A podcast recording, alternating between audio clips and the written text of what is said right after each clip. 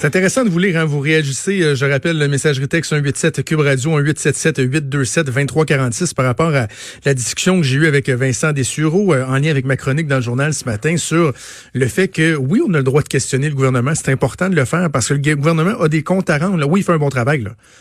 On l'aime François Legault, on aime Dr Arruda, euh, ils sont rassurants, mais là, il y a une situation qui est particulière, là, qui touche le système de santé. Il y a des craintes, des craintes qui sont réelles. Mais je le vois, je vous lis, mon Dieu, vous l'aimez le gouvernement là. en temps normal, vous, les gens sont tellement cyniques envers la population que c'est presque émouvant de voir à quel point là vous êtes derrière le gouvernement. Mais quand même des questions qui se posent. Je parlais du paradoxe entre le fait qu'on veut tous protéger nos anges gardiens, on les remercie tous, tous, tous, mais là on voit que le gouvernement n'a peut-être pas été euh, peut-être pas été parfait dans sa gestion, là, ou en tout cas sa communication, l'information qu'il donnait sur la gestion des stocks. Mais ça, non, non, non, ça, faudrait pas poser de questions. Mais là, vous voulez les protéger ou non, là? Hein? Vous voulez les protéger ou non, nos anges gardiens? Donc, euh, des commentaires euh, super intéressants. je pense à Marc qui me dit qu'il euh, n'est pas d'accord, qui, bon, il aime l'émission, mais qui est pas d'accord avec moi. Ou sinon, même, ce, cet auditeur qui se nomme pas, qui dit, lui, pas le goût d'entendre un libéral corrompu critiquer le go. Même si sa femme est médecin. je vous félicite pour la richesse de votre argumentaire. Donc, je veux pas m'entendre critiquer Legault parce que je suis un libéral corrompu. Puis oui, ma femme est médecin, mais ça excuse pas tout. Je demeure un libéral corrompu. Alors voilà, quand même, merci d'être à l'écoute. On apprécie votre fidélité. Je me tourne tout de suite vers Denis Anger, notre historien favori, pour euh, parler un peu d'histoire. Ça va faire du bien. Salut, Denis. Salut, Jonathan, corrompu. Eh, ben oui, ben oui, c'est moi ça. Hein. Tout le monde qui a été libéral de pro, de loin est corrompu. La euh, c'est certainement pas vous. Ouais, je pense pas. Eh, écoute, Denis, euh, je trouvais que, ben, évidemment, on reste dans le dans le giron du euh, de la crise, euh, de la crise sanitaire, de la pandémie, mais tu sais, on parle de la recherche des vaccins notamment. Puis je me disais, ça serait intéressant de revenir un peu ensemble sur l'histoire des vaccins au travers du temps. Exactement, Jonathan. On peut pas en sortir. Hein. C'est une crise planétaire sans précédent, mais les vaccins, hein, le vaccin. D'ailleurs, vous savez l'origine du mot vaccin? Non, c'est un mot latin, vaca. Vaca, ça veut dire une vache. Donc, euh, le vaccin, ça vient de la vache. Et on va remonter un peu dans le temps. On va remonter jusqu'au début du siècle dernier, 18e siècle, 1796, 1800. On est dans une petite ville de rien du tout en Angleterre qui s'appelle Berkeley. Berkeley comme l'université qui est en Californie, mais ça n'a rien à voir. Et là, il y a un jeune médecin qui est un curieux, hein, qui est un qui est un chercheur, qui est un tenace. Il s'appelle Edward Jenner. Jenner comme le, la fameuse famille Jenner, là, ben les, les, filles de Californie. Hein. Alors, Berkeley et Jenner, ça n'a rien à voir avec Californie. Jenner et Berkeley en Angleterre, ce sont les créateurs de la vaccination. À l'époque, d'ailleurs, on va dire la généralisation.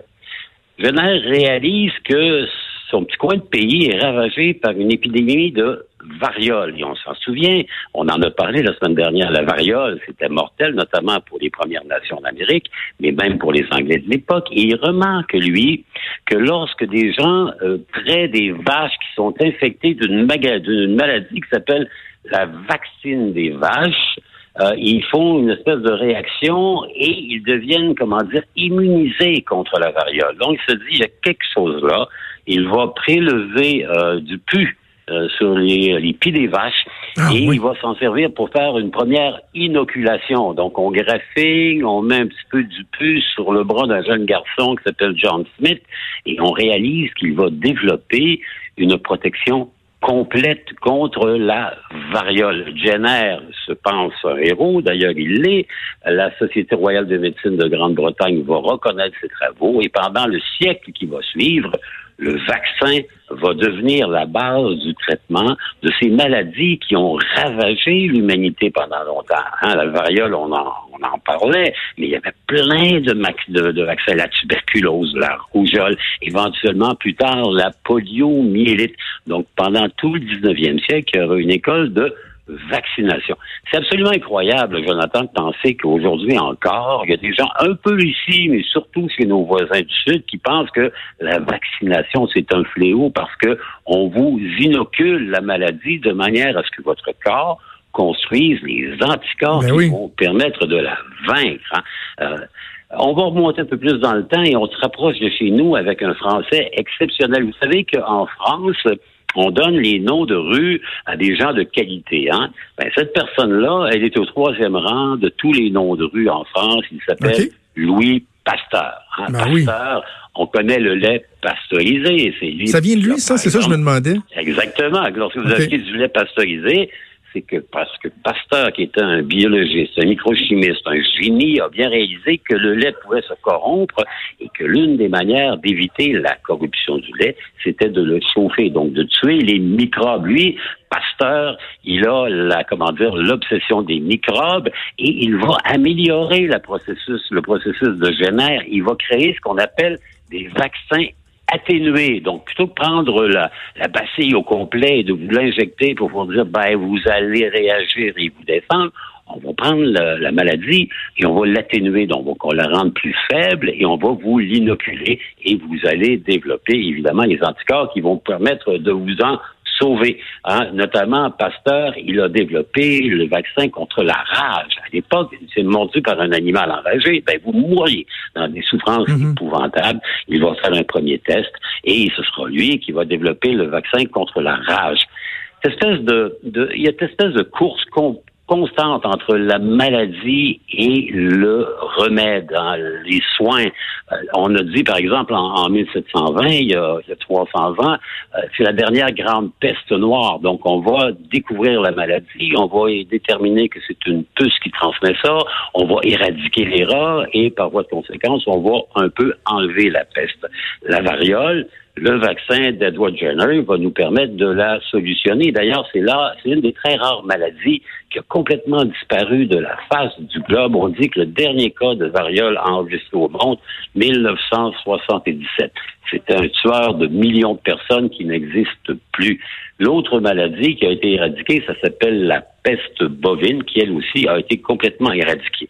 On va aussi, au 20e siècle, faire des progrès incroyables. Et, c'est un, comment dire, une espèce de message d'espoir que je vous propose ce matin, c'est qu'à la lumière de ce qui nous accable, il y a des esprits, des chercheurs qui, dans les laboratoires, travaillent, travaillent, travaillent, et qui trouvent, et ils vont trouver.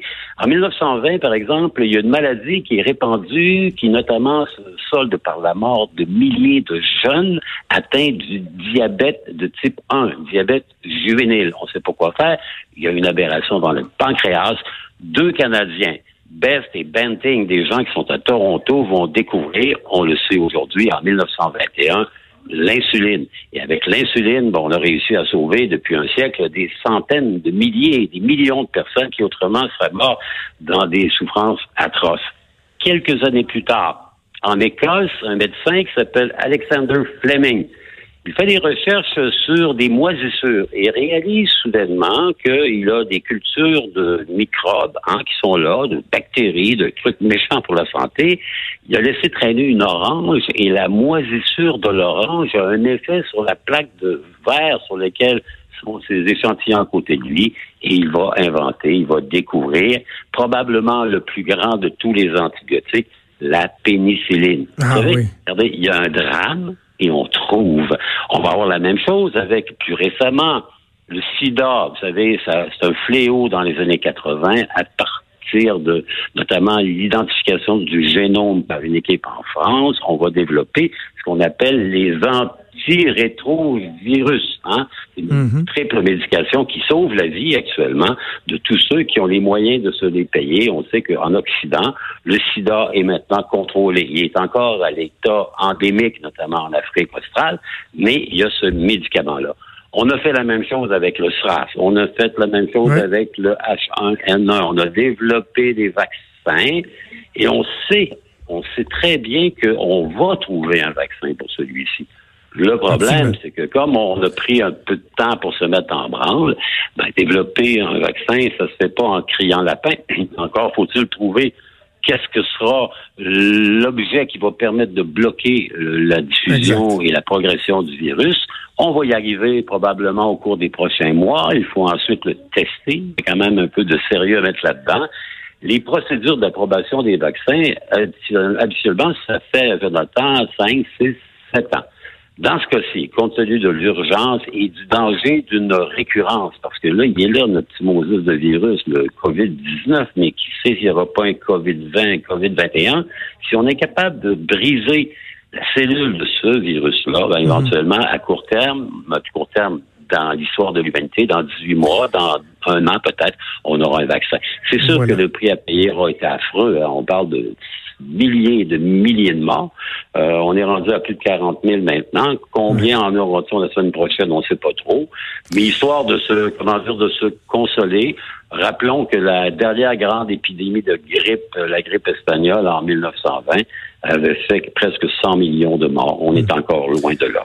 Ben, Denis, écoute, c'est toujours euh, intéressant, divertissant, c'est éducatif lorsqu'on t'écoute, mais là, en même temps, il y a un petit message d'espoir parce qu'on voit que ben, euh, on finit toujours par trouver euh, des remèdes. Donc, voilà, on va espérer que ça se fasse le plus rapidement possible. Denis Angers, c'est toujours un plaisir. On se reparle la semaine prochaine. À la semaine prochaine, Jonathan. Et on aura bien un génère au Québec. Salut.